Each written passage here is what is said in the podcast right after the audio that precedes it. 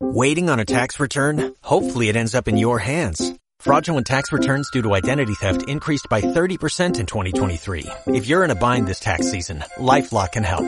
Our U.S.-based restoration specialists are experts dedicated to helping solve your identity theft issues. And all LifeLock plans are backed by the Million Dollar Protection Package. So we'll reimburse you up to the limits of your plan if you lose money due to identity theft. Help protect your information this tax season with LifeLock. Save up to 25% your first year at LifeLock.com slash aware. La canción del país. Juan Manuel López Jordán, ¿cómo le va? Muy Hola, buenas tardes. Perry, ¿Qué ¿cómo andás? ¿Todo bien? Oh, perfecto. Eh, estuvimos, lo pago, el coso porque te, Manejalo tu. te está dando en la garganta. chévere. Estuvimos también recién haciendo fotos de la temporada 2022 de la radio, eh, juntos. Te pusiste esa camisa especialmente para, Todo, me, me- me compré ropa para la para la sesión. de hoy. sesión de hoy. Así eh. más vale que, que aparezca. Qué bien, sí, y no, sí, y sí. no sea un, que no, engaño. que no esté mi cara, decimos nada más. Sí, sí, no, no, va. Tu cara tiene que estar. No, porque sos parte no fundamental de esta temporada de la canción del país. ¿eh? Juan, ustedes saben, si lo venían escuchando el programa de esta semana pasada, se sumó también como integrante del equipo. ¿eh? Eh, es una alegría. Y los lunes venimos in- trayendo, invitando a distintas colegas que trabajan en el periodismo cultural, en la crítica cultural. Y hoy Así como pasaron Van de Guru en la primer columna del lunes. Después estuvo Lila Sigrid. Hoy ha llegado Eugenia Arpecela. ¿Qué dice Eugenia? ¿Cómo anda? ¿Cómo Hola, va? ¿cómo están? ¿Todo bien? Bien, muy bien. Bueno, me Gracias alegro. por invitarme. Hola, Juan, hola, Perry. Gracias por haber venido. Eh, ¿cu- ¿cuál, es tu relación con la radio? Eh, ¿Oyente nomás? ¿Hiciste radio antes? Solamente oyente. Les contaba antes de- del aire que la única vez que estuve en este estudio vine como ricotera, ni como periodista, ni, ni como nada. ¿Qué Vine a título? ¿Qué responsabilidad? Qué responsabilidad, sí. Ricotera. Eh, ¿Especialista en los redondos o super fan de los redondos? Súper fan. No, Medio las dos cosas no. también, ¿no? Porque vine, les- un, vine un poco como testigo después del recital de ¿A qué había sido a verlo? ¿Al indio? Olavarría, que fue el último recital del indio eh, presencial, digamos. Claro, claro, antes de que que fue aparezca. bastante problemático. Sí, y te invitaron acá a la radio a hablar de eso. Sí, estuvimos charlando con Alicia Cuarone, con, con el ese gato, y ahí, bueno, zaraseamos un poco y, y contamos esa experiencia y lo que representa a los redondos, que es, es un fenómeno. Claro, ni hablar. Bueno, Eugenia es eh, parte del gran equipo ahí, querido equipo del diario El Eslabón, de Reacción Rosario, y trabajás en el periodismo cultural por ahí colaborando en otros medios también, escribiendo. Empecé a hacer colaboraciones en la capital, pero digamos que siempre mi, mi lugar de trinchera fue el eslabón. tu Ahí camiseta arranqué. es el Eslabón. Es mi- sí, es una camiseta, es una, una familia también. Claro. El eslabón y la cooperativa La Masa y todo lo que producimos desde ahí, digamos. ¿Cuánto hace que estás laburando en, en el Eslabón? En el eslabón y mm, serán unos ocho años, más o menos. Bueno, ya hay una historia compartida ahí, sí. Sí, en la cooperativa 10 y en el eslabón después arranqué, supongo que en el 2010, no más. Bueno, no quiero Epa. hacer la cuenta porque Una década, ya más. Arrancaste muy joven, arrancaste muy arranqué chica. muy joven. sí. Está bueno. Bueno, Euger Pesela se, se suma hoy a la canción del país y vamos a hacer una ronda de contenidos, de cosas, de lo que dejó el fin de semana, algunas, algunas cuestiones que se vienen ahora para los próximos días. Como hacemos siempre, vamos a ir desarrollando todos esos temas. Eh, un fin de semana que viene cargado, ligado al fútbol, a los clásicos. eh, y en materia cultural, ¿hicieron algo, Juan? ¿Estuviste viendo algo? Y yo cumplí con mi cuota que tengo por el contrato con la canción del país de tener una salida cultural. Qué bien, Semanal. ¿Cómo está? Una semanal. No te lo, no te tomes como... Bueno, el trabajo es No, obligación. no, pero sí, estuvo sí. lindo, valió No iba la a ser el bueno, te iba a decir no te lo tomes No, como no. obligación, pero uno va, va Lo- por... Un poco sí. Sí, poco sí, ¿no? sí, sí, sí, está muy bien, está muy bien. Si no, no, viste que hace como dos meses que no salgo, bueno, fue una salida cultural, la primera del año creo yo. Ahora tenés la, la excusa y la motivación para, Sí. para ir a ver cosas. Ahora puedo decir yo fui testigo. Sí. Como Arturo Bonín, eh, que lo recordamos, eh, Arturo que se fue hace poquito. Falleció hace poquito Arturo Bonín, sí, la verdad. Hay un- tenía un programa, eh, yo lo conocí por un programa que se llamaba Yo Fui Testigo, eran esos programas testimoniales en la tele argentina, en- creo que en Canal, eh, Canal 7 o En la TV pública. Claro, y con- eh, contaba lo- los eventos históricos bajo el título Yo fui testigo, ¿no? Entonces él contaba episodios de, de la historia argentina reciente, contemporánea. Mirá. Se contaba que era- tenía Arturo, pero bueno, habrá pasado la dictadura obviamente y, y capaz que la vuelta de Perón y qué sé yo, ¿no? Sí, Yo fui testigo. Ese tipo de programas que uno se los ve también a Fernando Bravo, a Sí, a sí, a Boyolmi, a Boyolmi estoy- Boyolmi está haciendo uno parecido con TT. Eh, te cuentan. la- Sí. Bueno, hay varios eh, programas. Ahora arrancó otro con, con Dreisig, el actor. Sí. La semana pasada lo estaba Ah, anunciando. Sí, que es él y con otra actriz que se me fue el nombre ahora, donde repasan el archivo público de RTA. Qué bueno, De acontecimientos del siglo XX que fueron registrados por la tele. Eso es nuevo, fue un encuentro de la semana pasada, qué bueno. eh, un estreno de encuentro de la semana pasada. Bueno, pero no me dijiste dónde fuiste. No, fui a ver una muestra de, mm, de arte gráfica. Ah, bien. Sí, eh, y después que tenía agenda ahí, tenía lo de la trova, obviamente no, no pude ir, y tenía también agendado eh, Festival de San Patricio. Viste que hay una, una colectividad irlandesa acá importante, y el Festival de San Patricio se hace todos los años en conmemoración del 17, que es el día de San Patricio, y hay bandas que hacen música escocesa, irlandesa, celta, como esa identidad eh, previa. Previa a los Así que países. tanto, pero tampoco pude ¿Y fuiste a tomar birra y a bailar Estuve- música celta? No, no, estoy, tengo, estoy muy abstemio y tenía, bueno, no. Tuve otro plan el sábado a la noche, Sí. pero tomé igual. Tranquilo. Bueno, vamos a ir en un ratito a eso que se puede visitar en el Fontana Rosa, que eso Sí, está claro, abierto vamos a, ver de eso. sí, durante sí. varios días. Hasta abril, hay, mu- hay tiempo. Aparte creo que está todos los días y, y bueno, está buenísimo. Genial. Y Euge trajo un libro, porque ella está laburando mucho eh, ligado a la- al reseñismo, a la- al análisis, la lectura eh, de, de- de mucha literatura de la ciudad, ¿no? Sobre todo, sobre todo de, de- de libros que se publican en la ciudad, autores rosarinos o no, pero las publicaciones de, de- de la escena literaria rosarina, digamos. Sí. Y esta vez traje un libro que en realidad es, eh, está en proceso de reseña, es un adelanto de mi próxima reseña, Ah, bien. que se va a publicar el sábado en el Eslabón, que es el libro de Alisa Lane. Nunca miraste a un, eh, a un león a los ojos. Bien, la semana pasada justo fui a, a la presentación que se hizo una tarde en el patio de los cipreses de Parque España. Estuvo Alisa con, con Gaiteri, escritor cordobés invitado, y Pablo Colacray, ahí a, a diestra y siniestra de la escritora. Y bueno, nada, lo presentaron, ¿no? Fue una presentación muy linda a la que yo no fui, pero Sí. bueno, vi las repercusiones en redes y además, bueno, además de leer el libro, de- en realidad no lo terminé de leer, ¿eh? Esto está en proceso porque, bueno, me lleva un, un par de días. Y sí, la viste. Pero tenés que terminarlo para el sábado, sí, Para sí. el sábado- o no, para el o puedes sábado no, mentir. para el miércoles. No, para el no miércoles. miento, no miento. No, no. miento. Pero eh, el, El miércoles... lector de solapas. Sí, claro, no, no, yo no leo la contratapa y la... y No, la no, no, no, no. Creemos que la ella lee el libro para reseñar. Pues están buenas y te puede seguir ahí cada 15, ¿no? Publicás Cada una 15 reseña. estamos publicando las reseñas, Sí. sí.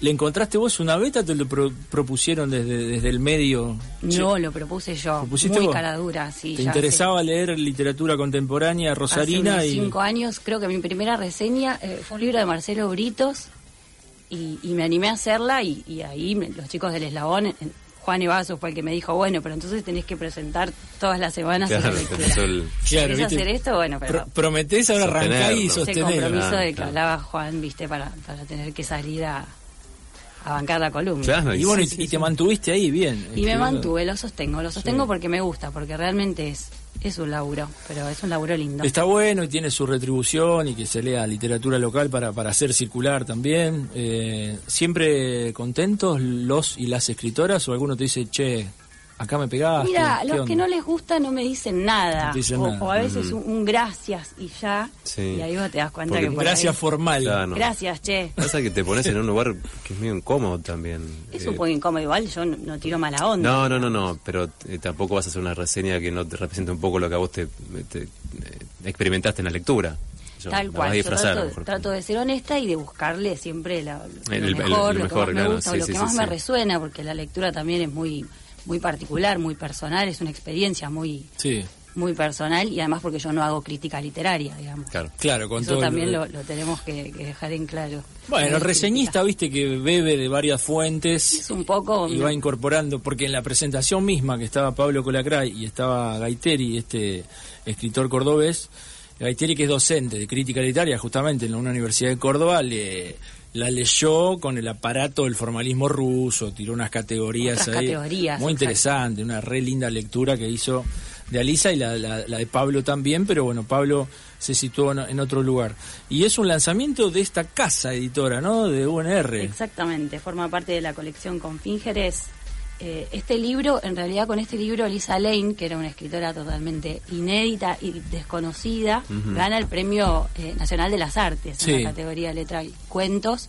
Es el primer premio que trae a Rosario, que, que viene a Rosario, del Premio Nacional de las Artes. ¿Sabés que ganó do- dos con este libro? Porque Sí, uno lo tuvo que, que- que resignar, creo que fue un, un concurso cordobés. El cordobés, claro, ganó ¿Cómo los es dos. eso? ¿Tuvo que, no podías agarrar los dos? Había incompatibilidad, era uno o el otro. Sí, Ah, y, y lo comentaban ahí en la presentación de que, bueno, un libro doblemente Pero premiado está, está muy que bien. cuesta ganar un premio, que te, no te dejen agarrar dos del, del vamos. Sí, Bueno. Che, finalmente lo, lo, lo editó la buena. La UNR. UNR. Ahora vamos a meternos en un ratito, te voy a preguntar más sobre, sobre el libro, pero quería volver a lo que dejó el fin de semana. No sé si estuvieron atentos al Lulapalooza, aunque sea por YouTube, por Flow, viendo algo de los recitales.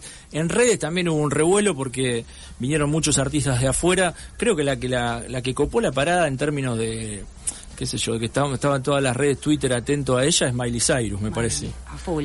Tuviste, te, te, le- Fabulosa. te leí media enamorada de Miley Cyrus. Estoy un poco enamorada de Miley Estamos Cyrus. todos enamorados de Miley, Sí, ¿no? Quedamos todos me- medios eh, atontados y manijas con, con Miley Cyrus. Yo la empe- le empecé a prestar atención hace poco porque, bueno, qué sé yo, es una artista pop eh, muy muy importante. Ex digamos, Hannah Montana. Hannah Montana, Es- claro. sí, bueno, sí. pero ella da un, hay una Welcome, vuelta carnera sí. Importante. Así Sí, que sí, sí, se volvió chica mala y en un momento empezó a a Atrevida. ese pop rockero. Bueno, versiona también muchas canciones muy lindas del New Wave o del rock de los 80, están buenísimas las versiones que hace.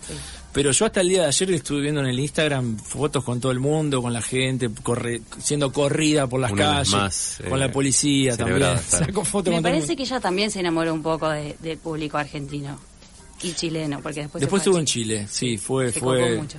eh, fue como una relación así de, de amor de flechazo.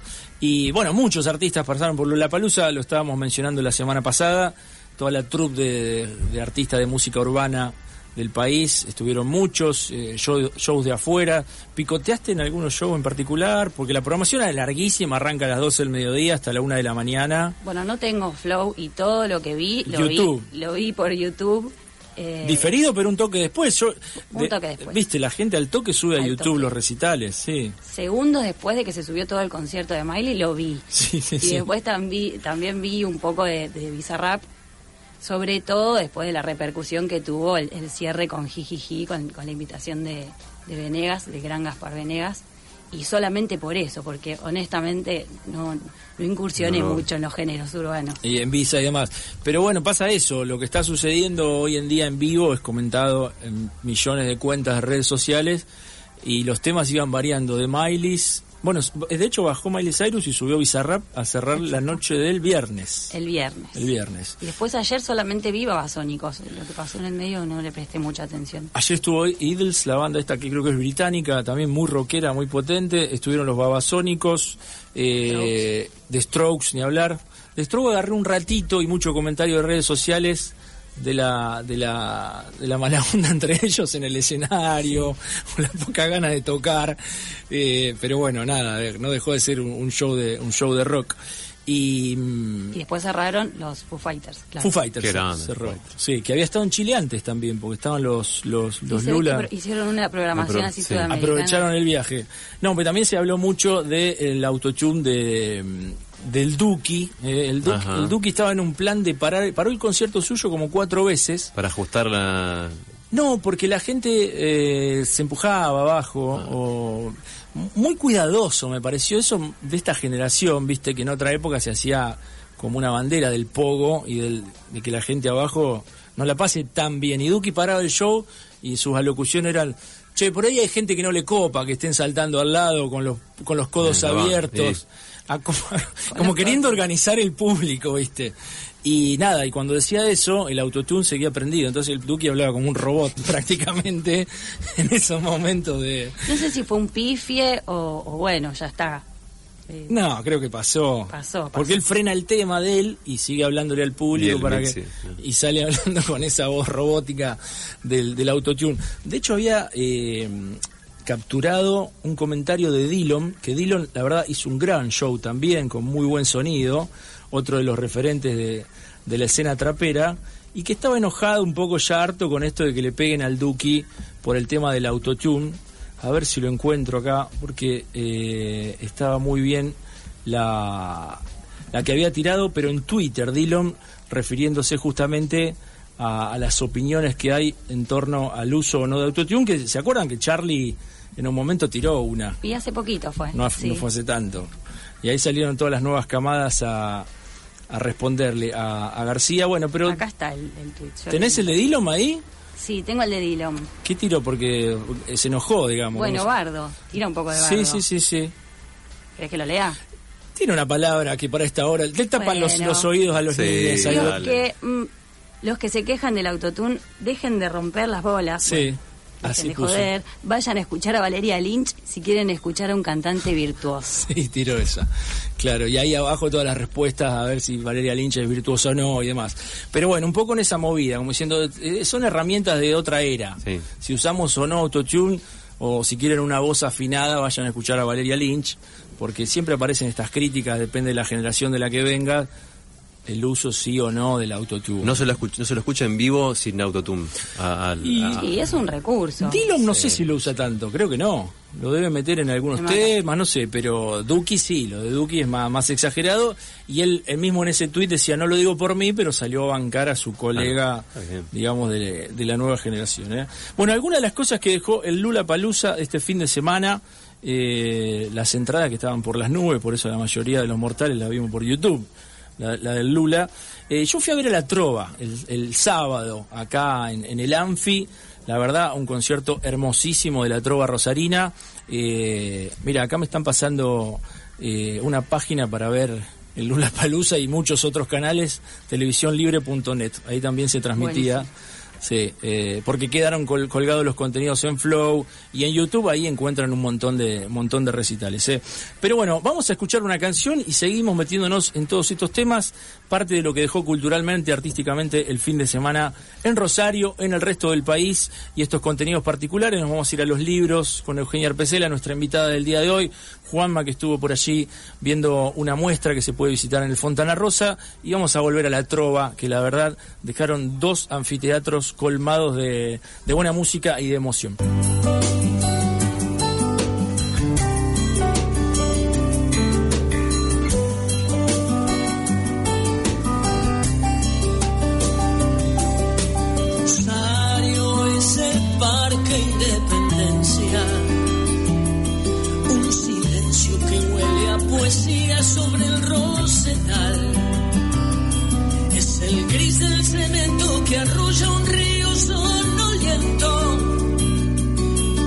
Que despierta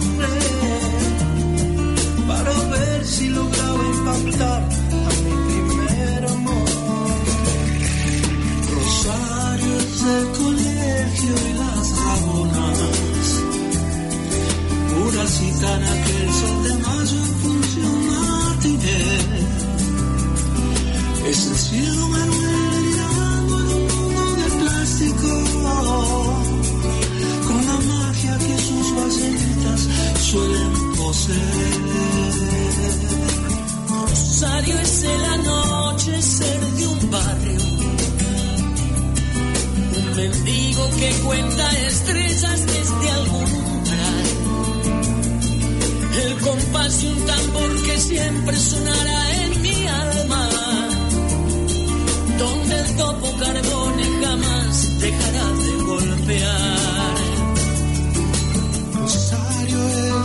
el arte y su condena. Cuando sabe que la indiferencia lo va a perseguir. Y como tantas mis manos se hartaron de golpear las puertas. Y por no derrumbarme con ellas, me tuve que ir. Rosario es ese invierno en que partimos. Nuestros miedos, la vida, la música y yo. crecía a medida que el tren se alejaba y unos ojos de almendra tratando de darme valor. Pero algo mío se quedó en sus calles. Hay un duende que en las madrugadas canta con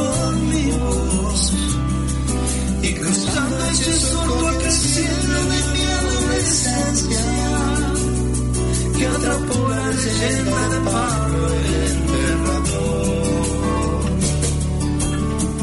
La pucha que es difícil, la nostalgia, pero es bueno si puede ayudarte a intentar ser feliz. Y es tanta la gente las cosas que siente que ama, que tiempo ni distancia.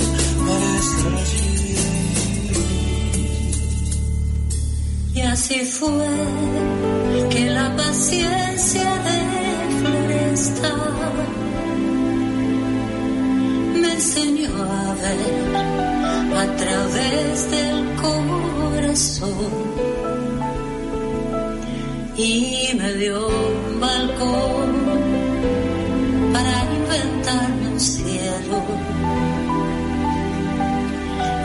estás, Rosario, sos el sol, Rosario, porque aún no pudiendo abrazarte, te siento igual. La canción del país. 3 de la tarde, 30 minutos. Acá estamos haciendo este programa de lunes de la canción del país, eh, 21 de marzo. Ha empezado el otoño, ¿no? Dijimos. Sí, porque hoy sería oficialmente, pero el equinoccio fue ayer. ¿Vos entendés todo eso? Yo no lo Yo lo, lo estudié muchas veces, me lo olvido y me lo vuelvo a estudiar. Sí, pero ya estamos en otro el programa te lo explico, formal. pero ya formalmente es el otoño. Es el otoño. Ayer el- arrancó el otoño.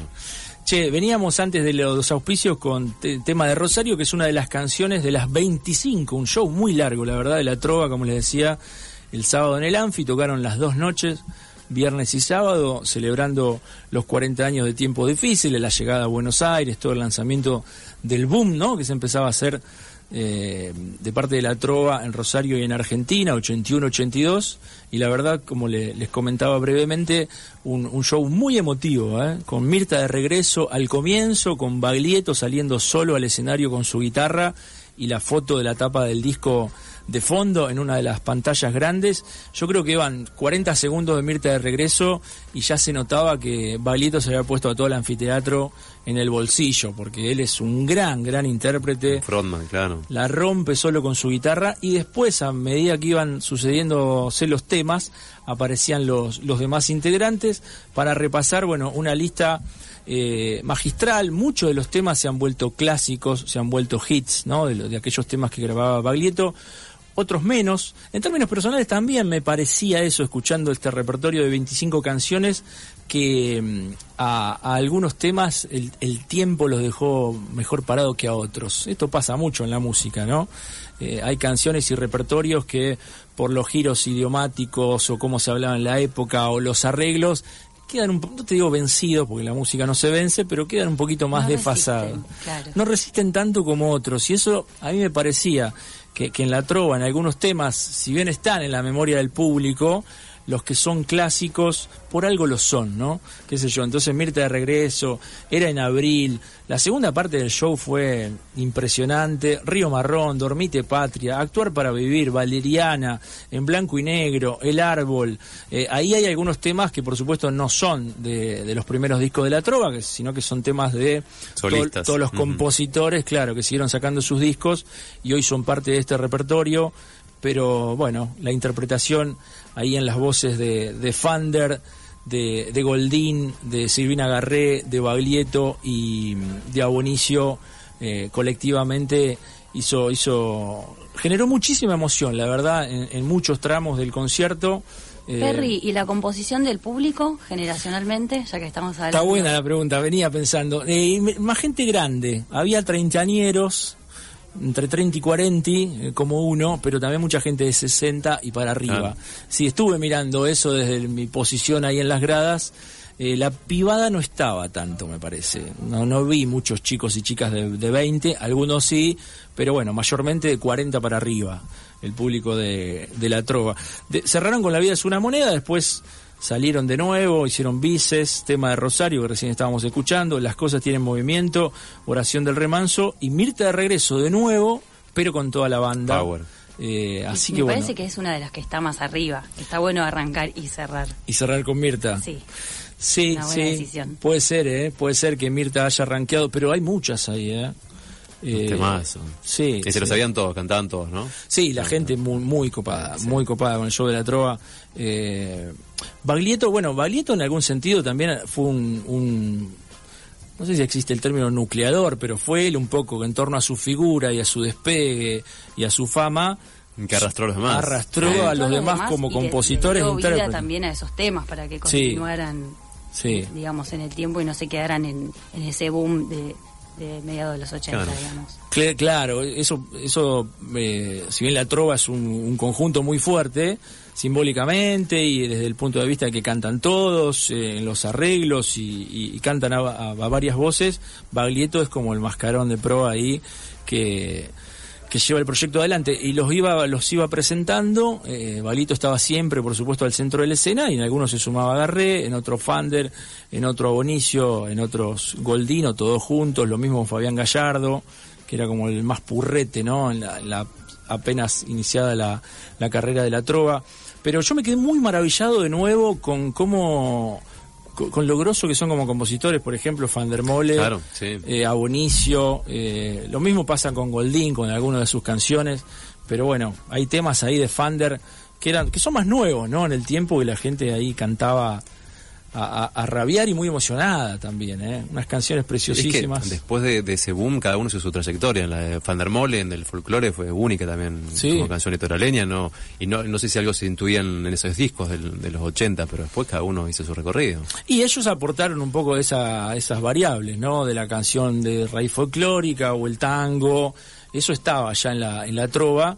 Pero bueno, después despegaron mucho más y siguieron creciendo como compositores. Creo que eh, aportaron más clásicos en los años sucesivos, ¿no? Los 90, inclusive en los 2000. Así que bueno, fue un hermosísimo concierto. Dos fechas de la Trova Rosarina que me decía Goldín la semana pasada. Ahora van a salir unos discos. Cuando le hicimos la nota el viernes. El viernes, Si ujú. mal no recuerdo, van a salir unos discos de, de grabaciones de conciertos. Y quien te dice por ahí también estén con, con disco nuevo, así de meterse a estudio y, grabar algo más. ¿eh? Pero fue muy, muy lindo show el de la Trova. Eh, si alguien ahí estuvo del otro lado y quiere aportar lo suyo, bienvenido al 15388-6677. Bueno, cambiando de tema, volvemos al mundo de los libros. Eugenia Arpecela, nuestra invitada, nos adelantaba hace un ratito que está ahí con la lectura de Alisa Lane y nunca, ¿cómo es el título bien? Nunca miraste a un león a los ojos. Es una pregunta. ¿Nunca miraste a un león a los ojos? Me hace acordar al Fuerte. Nunca te miró una vaca de frente. También. De Miguel Abuelo. El otro día cuando fui a la presentación dije, mira, no, no creo que haya, Que haya alguna conexión, pero... No, no, no, no hay, no, no hay ninguna colección, Para me parece, porque además es eh, uno de los relatos, no es el título de uno de los relatos, pero es una frase que aparece en uno de los relatos que integran este volumen, son 14. Eh, Alisa Lane tiene un estilo muy muy singular, que tiene un fraseo corto, tiene una escritura elíptica y fragmentaria, y eso genera clima. Todas sus historias son pueden ser situaciones cotidianas o, o realistas, pero siempre la cosa se empieza a enrarecer, Ajá. Se empieza a enrarecer un poco, empiezan a aparecer cosas sórdidas de, de- del palo de lo fantástico. Bueno, este cuento que le da título al libro, sobre todo, hay mucha presencia de animalidad de los animales, es algo que Alisa eh, ya me lo había contado a mí cuando la entrevisté hace un par de años, cuando ganó el premio que habíamos mencionado antes. Sí.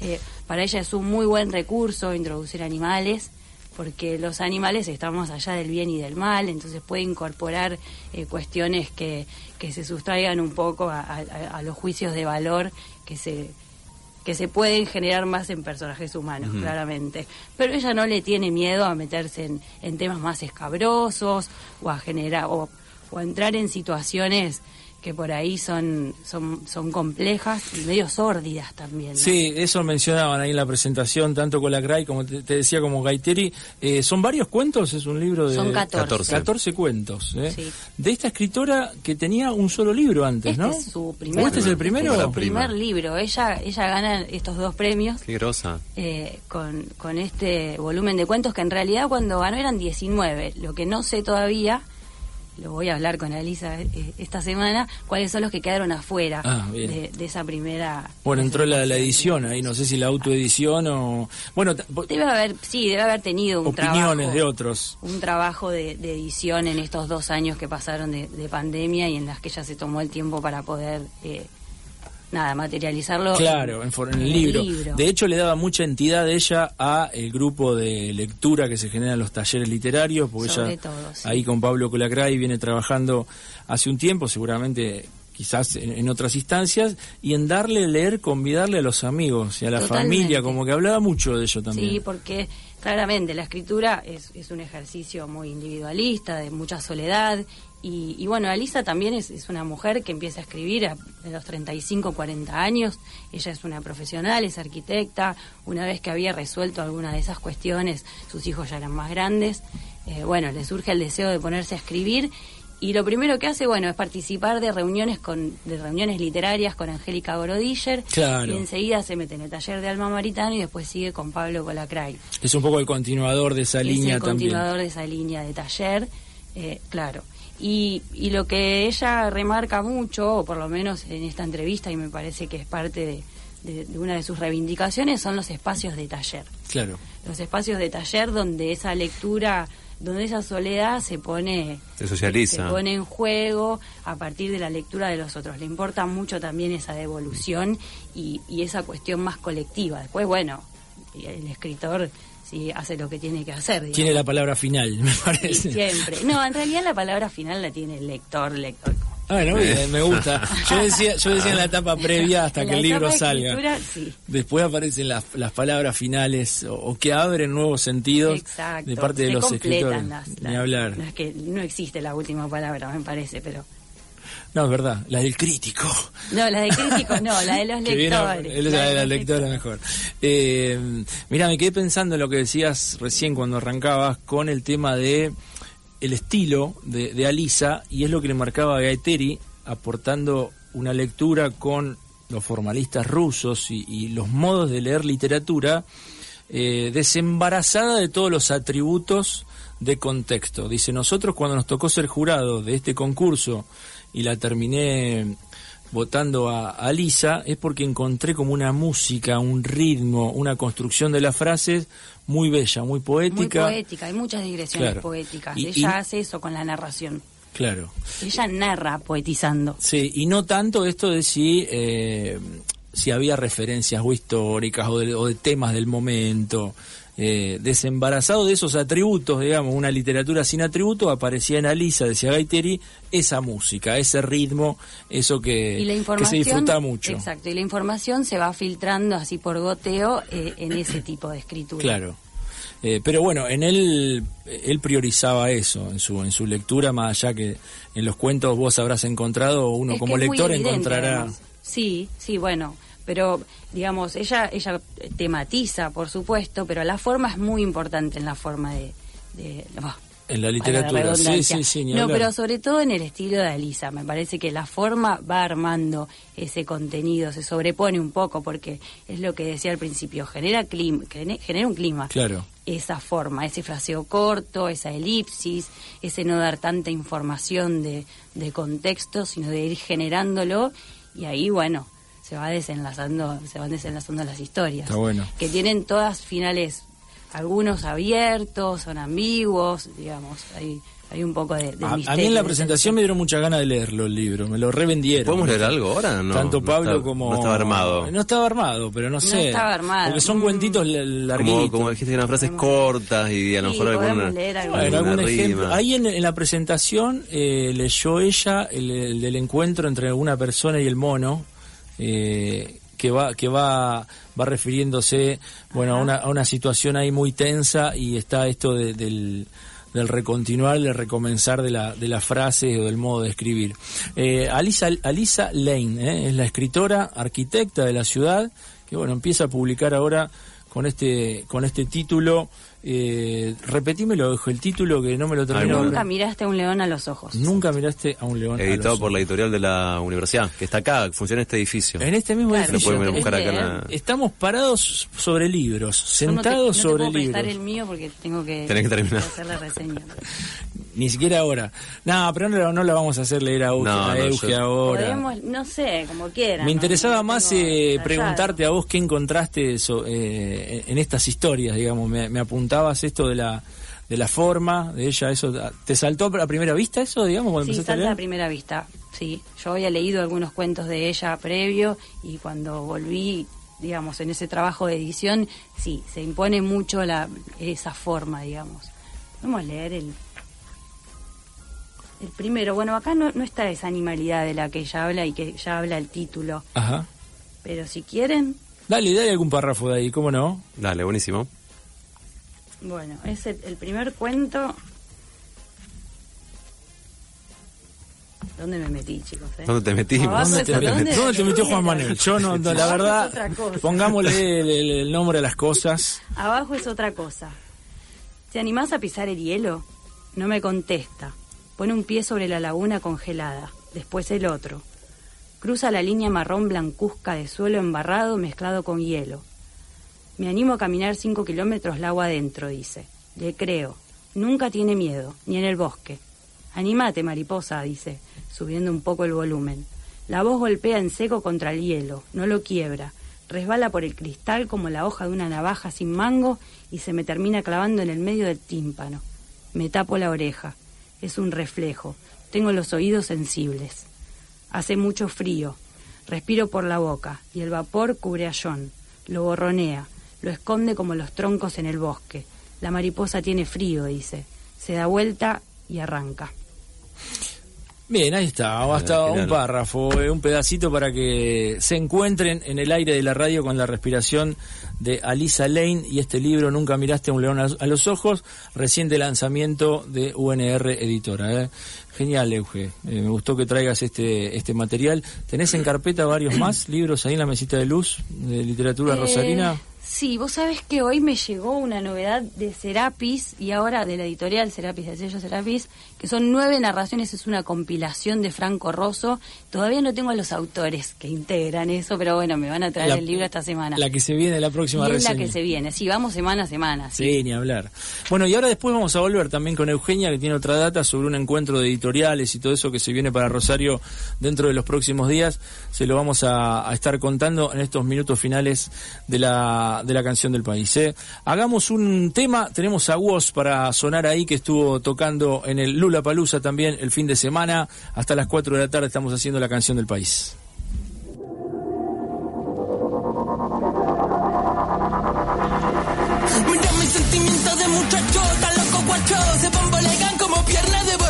Voy sucio pero no me mancho, es que estoy al revés, me cuelgan los pies de un gancho. Muchos años siendo fiel al mismo banco, al mismo riel, al mismo bando, al etén del bardo. Este pincel con el que pinte de femilla son blanco, en el que proyectan tantos. Y ahora vemos cómo nos maltratan, dicen que protege, que es el mismo que te mata, el que te ejecuta como rata, hereje antiplaca. Nuestra vida depende de un dedo ajeno, no bajan el pulgar los dueños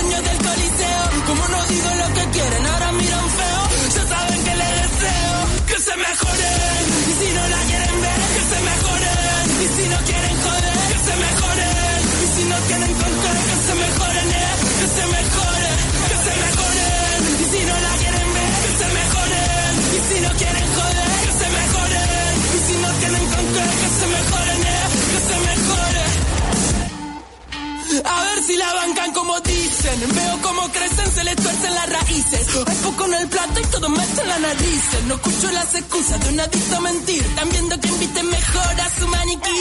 Con tremenda nueva, que momia la justicia. De J tiene poca, se viste de codicia. Hay mucho medio pelo con el ego amarillista. Matarían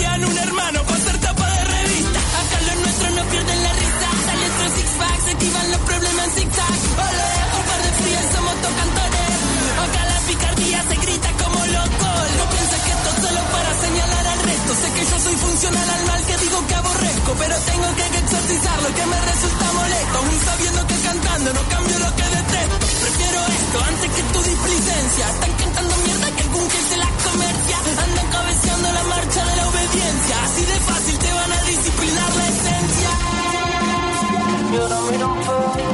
No somos parte de tu coliseo. Hacemos lo que yo quiero, entonces mira un feo. Ya saben que les deseo. Que se mejoren, y si no la que se mejoren,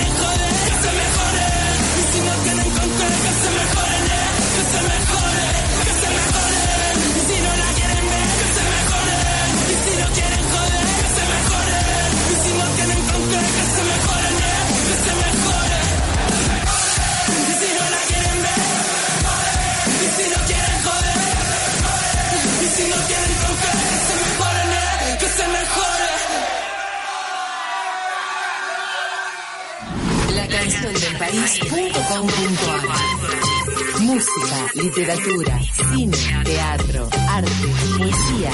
La canción del país.com.ar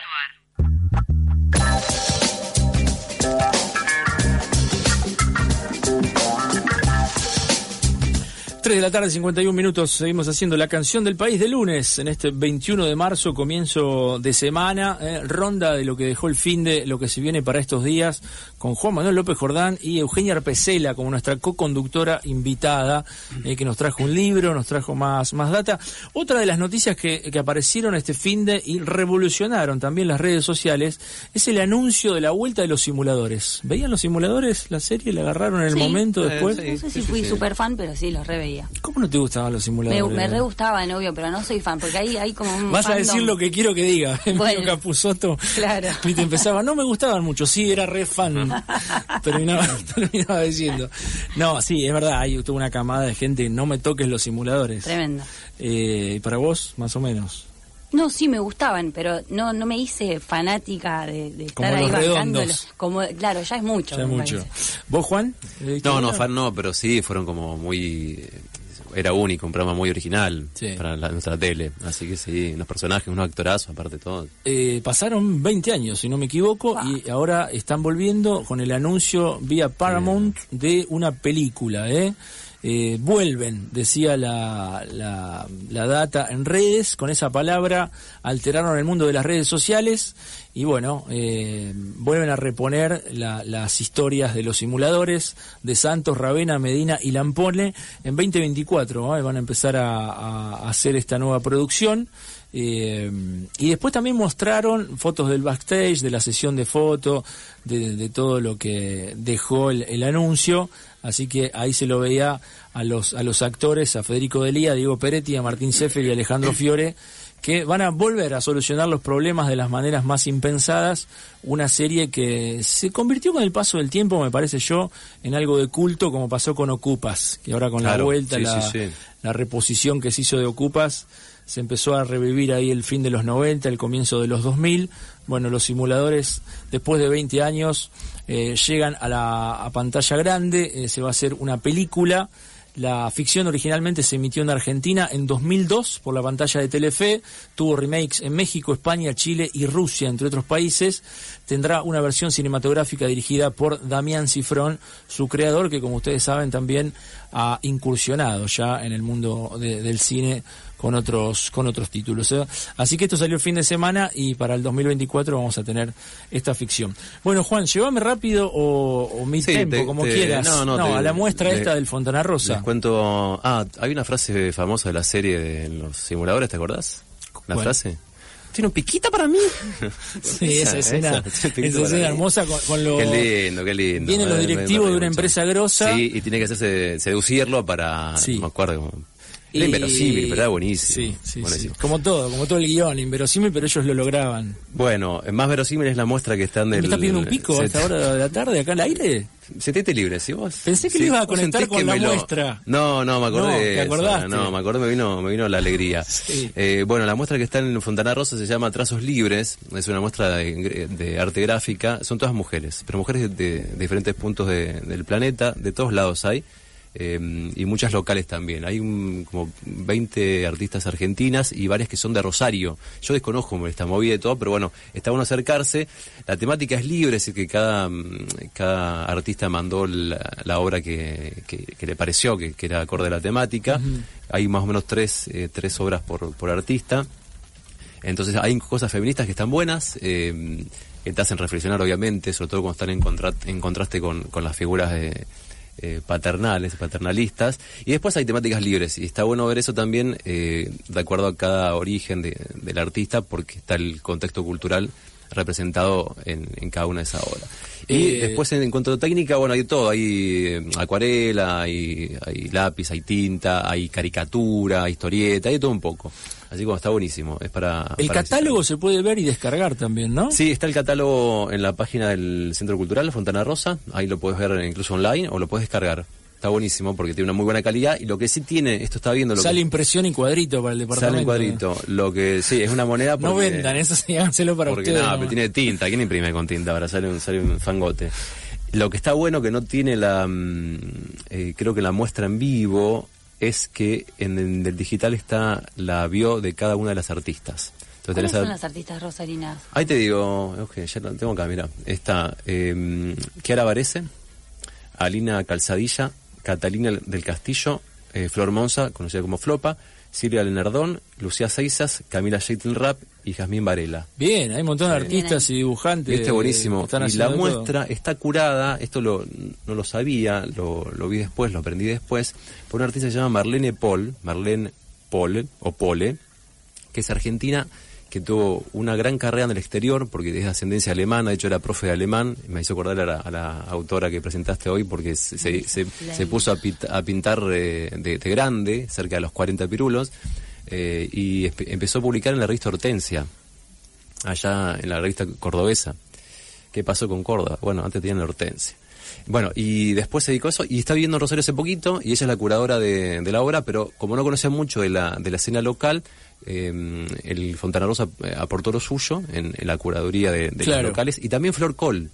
Flor, nuestra querida Flor Col. Nuestra Feminieta. A través de Feminieta, Feminieta. porque au- autoras como Flopa eh, también publican en, en Feminieta. Claro, Entonces, publica muchos dibujos. También tener una data ahí para que haya autoras locales. Está bueno. Trazos libres, las mujeres y el humor gráfico en el mundo, ¿eh? en el hall central ahí del Centro Cultural Roberto Fontana Rosa. Aclarábamos que, que Juan está ahí estaba mencionando a las participantes rosarinas, pero hay materiales de. Renat Alf de Alemania, por ejemplo, Andrea Arroyo de México, Marisa Baviano Puerto de España, Chiara Varese eh, de acá de Rosario, Cristina Bernazzani de Italia, Cecil Bertrand de Bélgica, Cintia Bolio de México. Bueno, y sigue la lista, es bastante extensa, creo yo, más de 30 Sí, más de 30. expositoras, Hay, ¿no? hay, hay unas polacas que está buenísimo. Es, es genial, está, está buenísimo. De 14 a 20, del jueves a. mm, No, de lunes a viernes, de 14 a 20, eh, entrada gratuita.